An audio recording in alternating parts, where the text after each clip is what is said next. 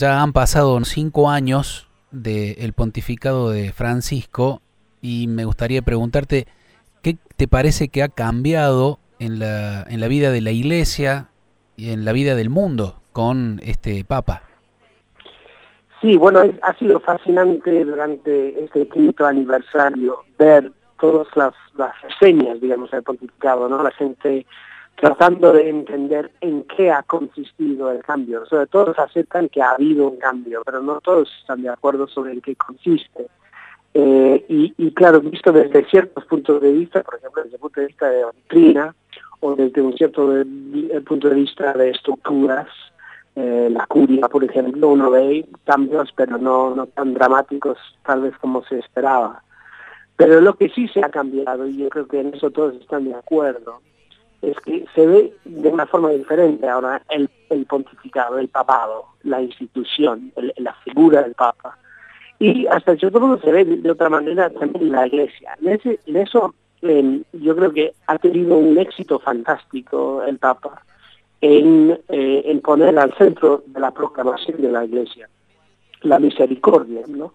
Eh, la misericordia de Dios como el, la, característica primaria de la oferta, digamos, del mensaje cristiano. Y en eso ha vuelto un poco, para mí, a, los, primeros siglos de la Iglesia, cuando el cristianismo aparecía en un contexto pagano y lo que se les definía más que nada fue la misericordia, fue cómo, cómo ayudaba a la gente, cómo trataba a la gente, cómo sentía la necesidad.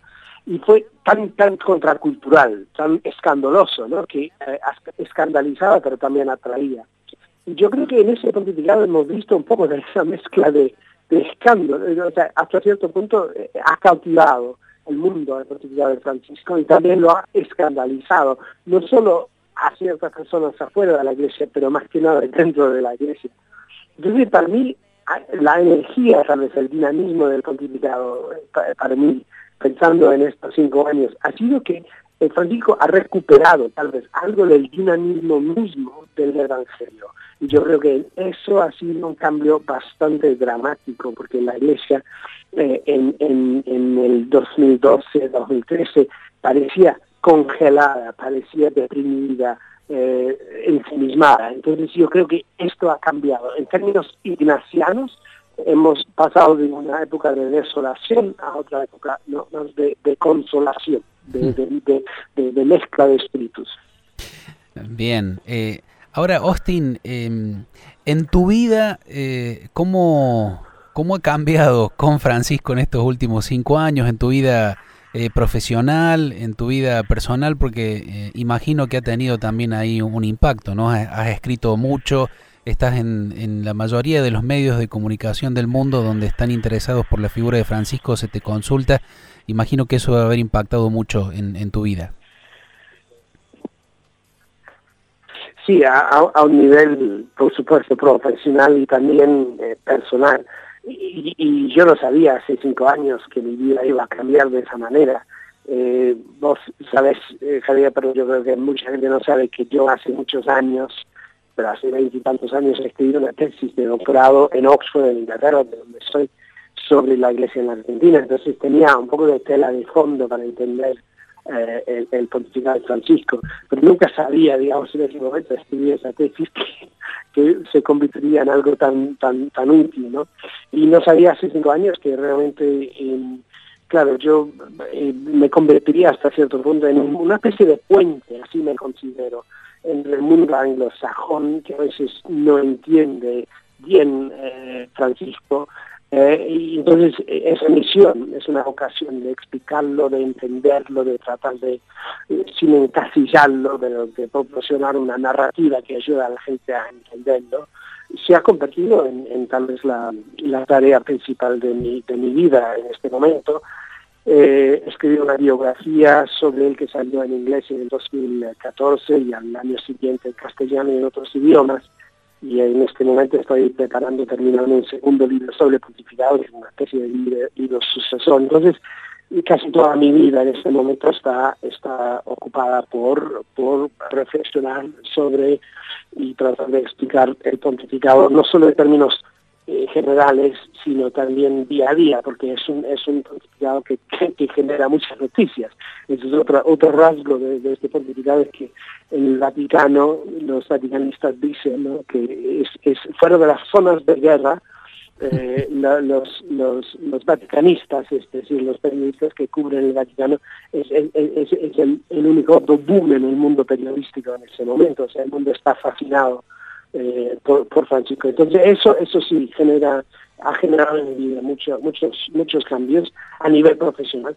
Y a nivel personal, eh, también para mí es, simplemente un gran privilegio, un gran don eh, estar estar tan involucrado en este pontificado, ¿no? me siento como muy en el corazón de ello y eso eso realmente es un, es un gran un gran privilegio además porque me ha hecho también volver a tomar contacto con dos áreas de mi vida que hace cinco años eh, había un poco dejado de lado. Uno es el mundo de los jesuitas, el, mundo naciano, y el otro es el, la Argentina, es un país que, donde pasé tiempo hace, hace 20 años y bueno, regresé en el 2013 para, para, la biografía. Entonces eso, ha sido realmente muchos, yo, yo, lo, yo lo considero en términos de, dones, de beneficios, de, grandes privilegios, eh, poder acompañarles la palabra, este, este pontificado tan notable.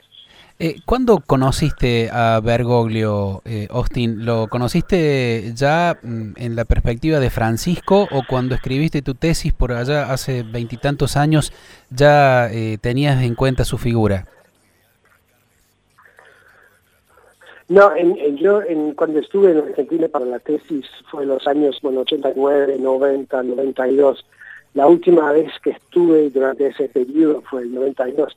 Y justo ahí en ese año lo habían nombrado obispo auxiliar, había estado en, en Córdoba esos dos años que vos, uh, de, los cuales vos has escrito tanto. Eh, entonces, no, era una figura totalmente desconocida para mí en ese momento. Cuando volví en el 2001 eh, para armar unos artículos sobre la crisis argentina en ese momento, se hablaba mucho de él como una figura nacional importante, como el líder de la iglesia, con mucho respeto, ¿no? Recién lo había nombrado eh, cardenal, eh, pero no sabía mucho de él. Pero no, llegué a conocerlo realmente eh, en el momento en que salió al balcón de San Pedro esa noche del 13 de marzo de 2013. Entonces, ah, pero, fue la sensación que tuve fue muy rara, porque cuando empezó a hablar con su acento porteño, yo sentía que lo conocía, pero claro, no lo conocía, pero sentía, porque es que por su, su, manera de ser, por ser jesuita, por ser argentino, entonces eh, fue una sensación muy rara, difícil de explicar, una conexión sentía en ese momento. En, esos, en esas semanas siguientes a su elección, realmente me quedé fascinado por él. Eh, entonces, y, empezaba a decir a la gente, no, no, hay que entenderlo como argentino, como jesuita, como latinoamericano.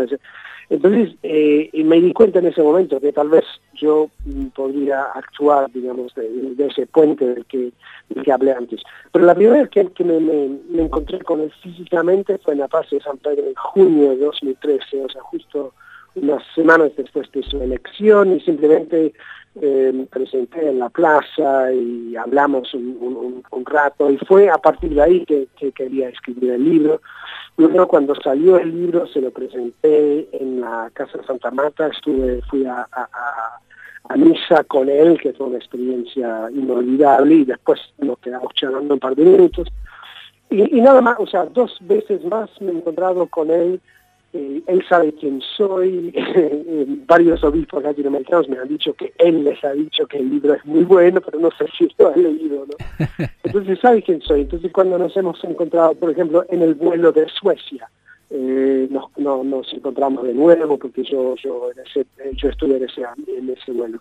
Pero nunca he tenido eh, el, contacto que vos has tenido por ejemplo Javier otros biógrafos eh, otros periodistas que lo conocen bien digamos personalmente. No no tengo ese, esa relación con él. Pero siento que lo conozco porque hay varias personas muy cercanas a él con quienes hablo regularmente.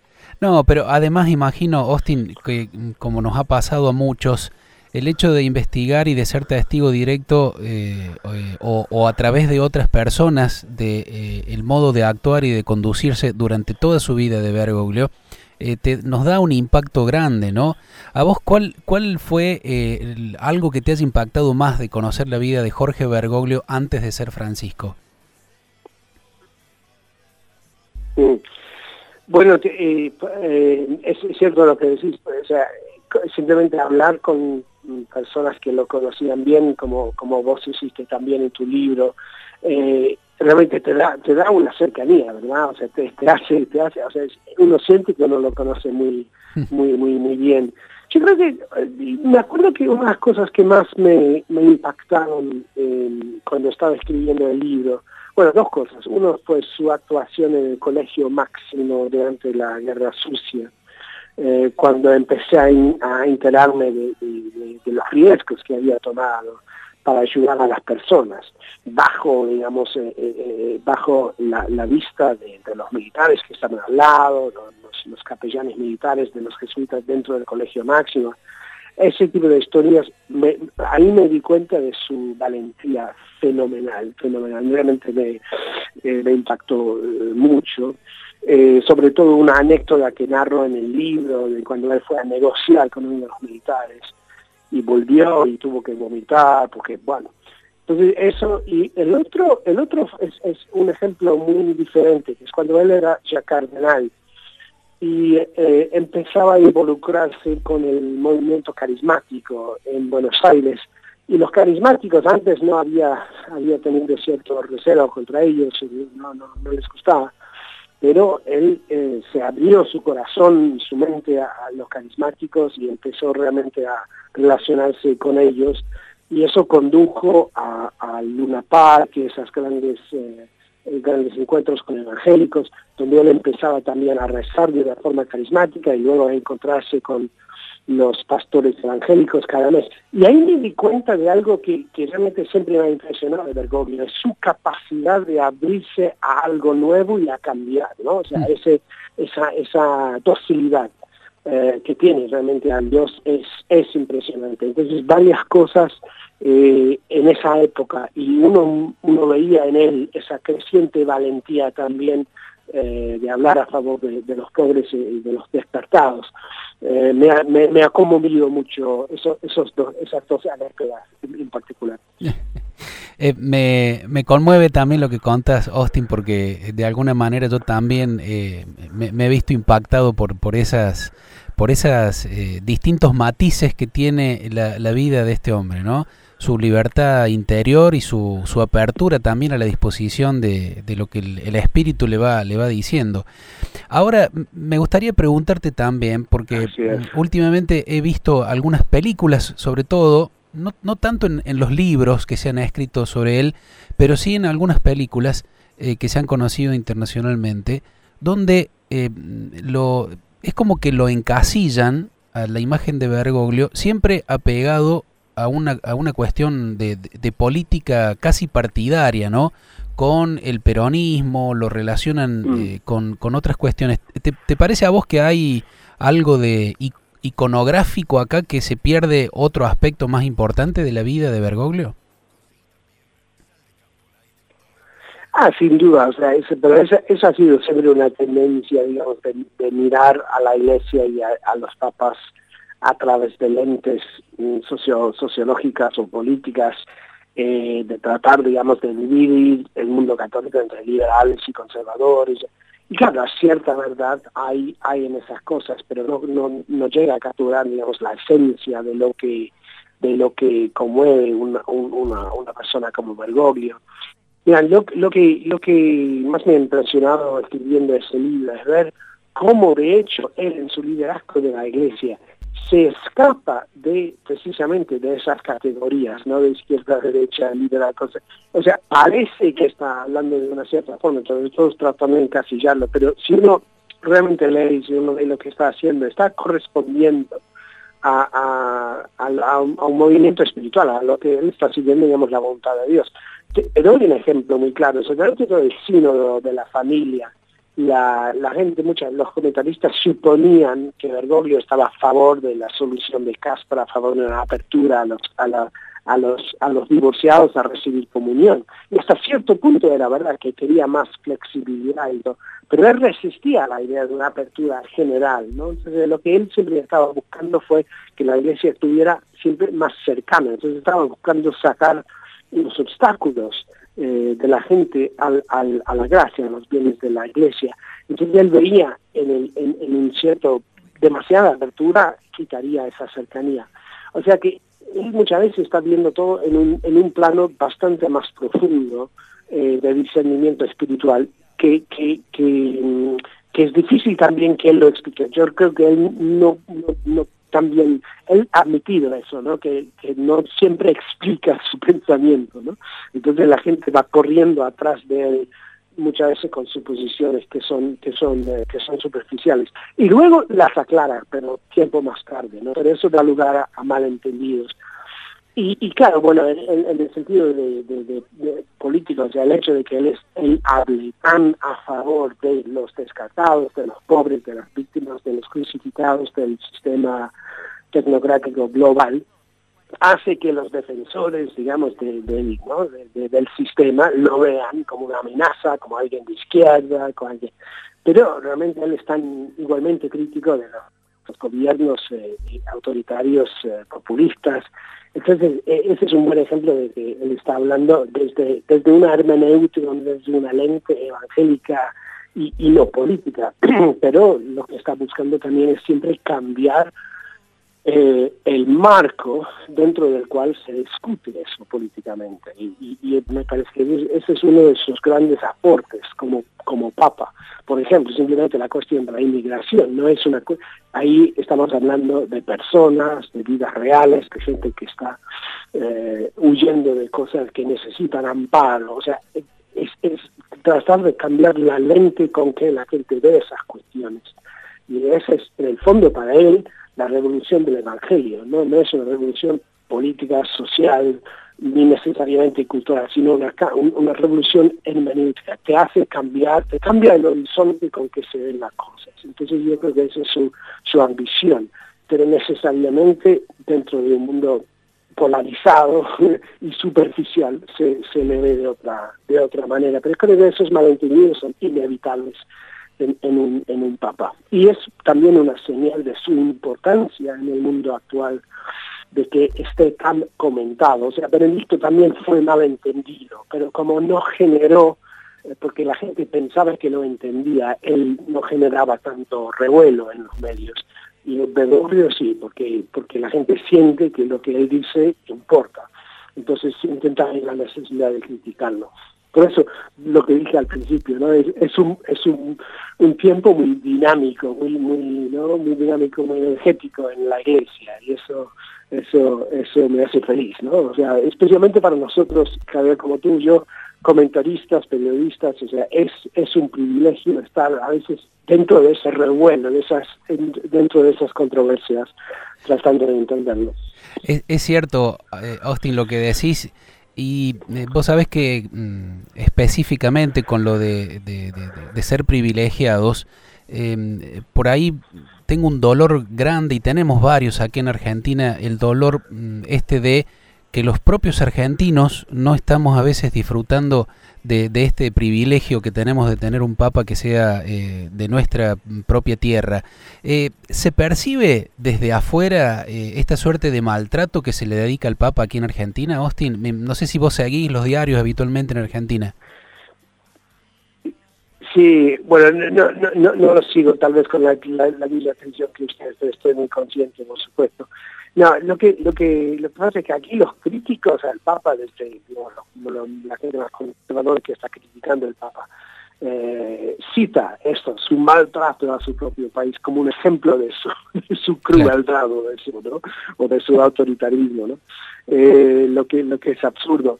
No, yo creo que yo creo que eh, la relación entre el Papa y la Argentina es complejo precisamente por la misma por la misma razón que era compleja la relación entre Jesús y, y Nazaret, ¿no? o sea, él, él, él, es muy conocido, ¿no? Que al, al, al, al, profeta, digamos, no lo reciben bien en su propia tierra, porque la o lo quieren utilizar para, para sus propios eh, fines, o hay un, resentimiento ¿no? hacia él, una sensación de rivalidad. Yo creo que eh, su, su visita a la Argentina, que estoy seguro que pasará, que va a pasar, pero yo creo que su visita a la Argentina va a ser como muy al final del pontificado, ¿no? Y, va a ser como demostrando, eh, diciendo a la Argentina, que, él como papa está ahí para todo el mundo, es un, es un papa al servicio ahora de toda la, humanidad. Esto no significa que quiera menos a la Argentina, pero hay otros países que digamos que lo necesitan, más que necesitan su presencia. Eh, en una pero eso eso no quita de que será cuando vuelva finalmente será será fantástico bueno, otras otras eh, otras controversias como las que tú, has escrito ¿no? sobre la carta de Bonafini o me acuerdo también el, el Rosario a Milagros Salaya. Sí, Ese es el escándalo de, la misericordia. Lo que pasa es que el Papa el Papa ayuda a los argentinos como ayuda a todos y, no le importa si están afuera, si son pecadores o si son prisioneros, no le importa lo que han hecho porque él está tratando de hacer que ellos se vean a sí mismos como diosos de, entonces, eh, yo creo que es el escándalo de la misericordia. Entonces, el hecho de que él genere ese malestar en la Argentina no me sorprende y yo creo que para él es prueba de que, como dice Don Quijote, ladran los perros, señal de que avanzamos. O sea, es precisamente el dolor eh, que siente la gente a veces que demuestra el impacto que está teniendo. Eh, Austin, eh, recientemente estaba leyendo una entrevista que concediste al diario El País de España, de Madrid, donde mm, señalas, mencionas o sugerís la posibilidad de que también Francisco siga el camino de Benedicto de, renunciar cuando advierte que eh, su pontificado ya ha cumplido o que él ya ha, podido avanzar lo suficiente o, ha hecho lo que Dios le ha pedido, ¿no? ¿Te parece que eso se va a concretar tarde o temprano?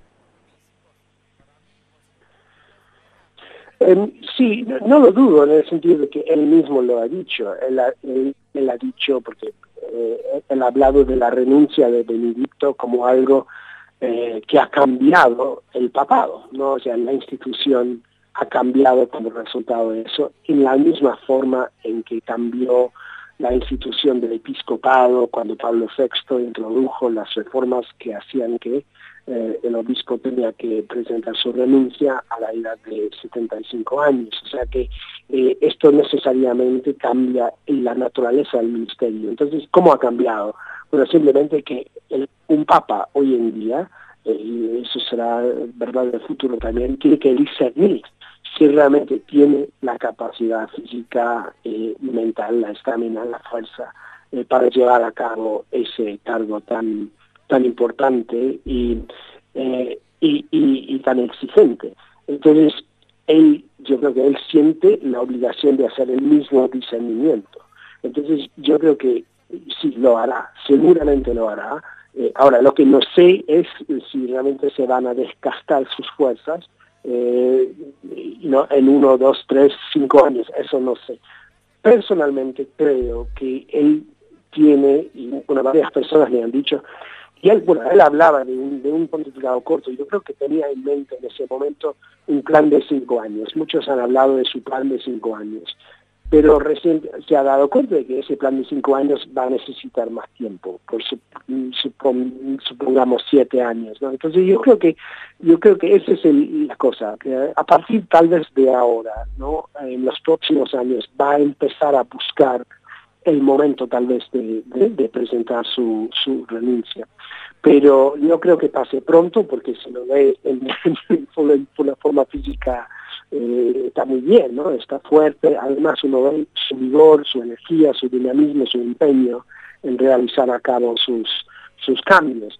Eh, pero pero yo no creo que esté esté apegado al, al, papado eh, dos cosas, una cosa yo creo que tiene que pasar primero, es que tiene que enterar a Benedicto, o sea, yo creo que dos papás eméritos es, sería una imposibilidad. Eh, entonces, yo creo que no empezará a discernir ese momento hasta que fallezca Benedicto.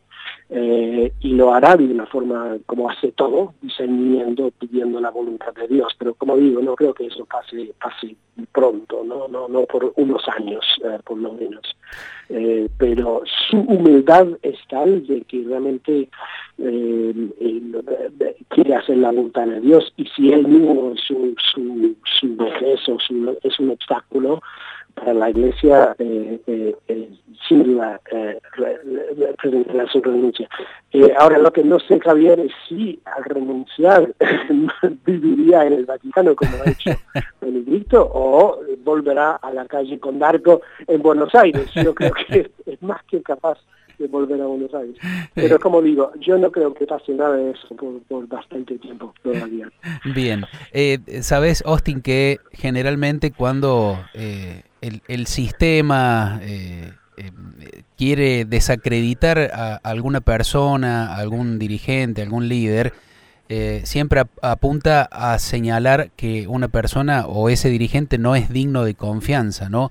Em, cuando uno con cariño, con ternura, toma la, la, imagen de Francisco, lo primero que le viene es esto, que es un hombre digno de confianza.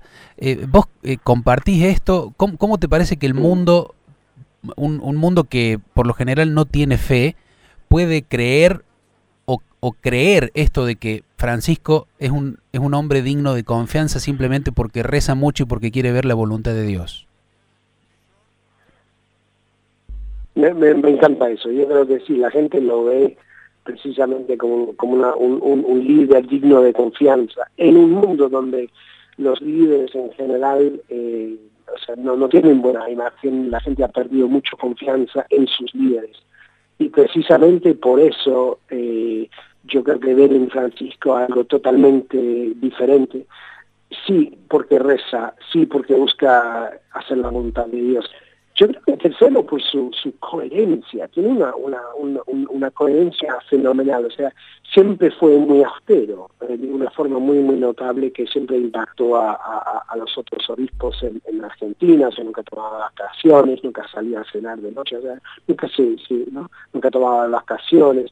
Entonces, esa coherencia, esa, esa sencillez, esa humildad, realmente yo creo que impresiona a la gente. Y otra cosa es su cercanía, que es una gran, vos sabes que dos, dos palabras que él se sigue repitiendo, cercanía y concretez. Eh, o sea, eh, son, él es las dos cosas, o sea, sale al encuentro de las personas, se conecta con ellos, está conectado con la gente sencilla, real, sus problemas reales cotidianos. Y esa es otra diferencia, otra cosa que realmente lo hace notable en, ese, este mundo tecnocrático, enajenado, donde eh, la gente, hay mucha distancia entre la población y los gobiernos, entre los pueblos y los estados. Eh, él, ofrece un modelo, de, de, un ejemplo perdón, de cercanía, de proximidad que realmente impresiona eh, y, es impactante eh, precisamente por el contraste, digamos, con, el mundo con el mundo político nacional. Y una cosa que siempre me llama la atención cuando uno habla en el Vaticano con, con la gente del de la Secretaría del Estado, dice que hay muchos estadistas, presidentes, líderes del Estado que quieren ir a, ver a Francisco, a, encontrarse con él. Porque no solo por la foto con ellos, sino porque sienten que él los entiende. ¿no? O sea, hmm. es una especie de capellán al mundo político de una forma muy notable, de la misma forma en que, en, que tenía, tenía también esa, ese ministerio en Buenos Aires. ¿no? Eh, pero eso es, es, es, algo que él entiende, es, es, una combinación muy interesante. Es un hombre, eh, en ese sentido, fuera del mundo porque vive en un plano espiritual. Pero al mismo tiempo es el papa más político el que hemos tenido eh, eh, eh, en, siglos, en el sentido de que entiende la política, entiende el liderazgo, entiende el cambio y, el, gobierno, las exigencias del gobierno, de, una forma realmente notable. ¿no? Es una persona muy estratégica, además de ser una especie de santo desierto. Y esa combinación es lo que le hace tan tan interesante, tan cautivante, ¿no? las palabras que me gusta, esa figura que cautiva precisamente por esa mezcla, ¿no? Este mundo es muy, muy, muy del mundo, pero al mismo tiempo no del mundo. Y, y, y, es una combinación muy evangélica, muy bíblica. Bueno, ha sido un gusto realmente, Austin, poder haber eh, conversado con vos durante todo este tiempo. Te agradezco muchísimo. Eh, ¿Vas a venir por Argentina? ¿Tenés pensado en los próximos meses? Sí, voy a estar, voy a estar en, voy a estar en julio. En julio, eh, sí, tengo el, el, lujo, el privilegio de hacerlos un retiro en el Colegio Máximo con los jesuitas y después a dar una, una conferencia. Entonces espero espero verte por esos por esos días. ¿Y, cómo, cómo, podemos hacer para que vengas también para Córdoba? ¿Con quién deberíamos hablar? Bueno, con, mucho gusto, ¿no? Con mucho gusto. Eh, me encantaría realmente eh, venir a Córdoba. Vamos a, tengo un poco de tiempo después de esos compromisos. Bueno. vamos a estar en contacto sobre eso para darle claro. Perfecto, Austin. Un gran gusto, un abrazo grande. Igualmente para vos.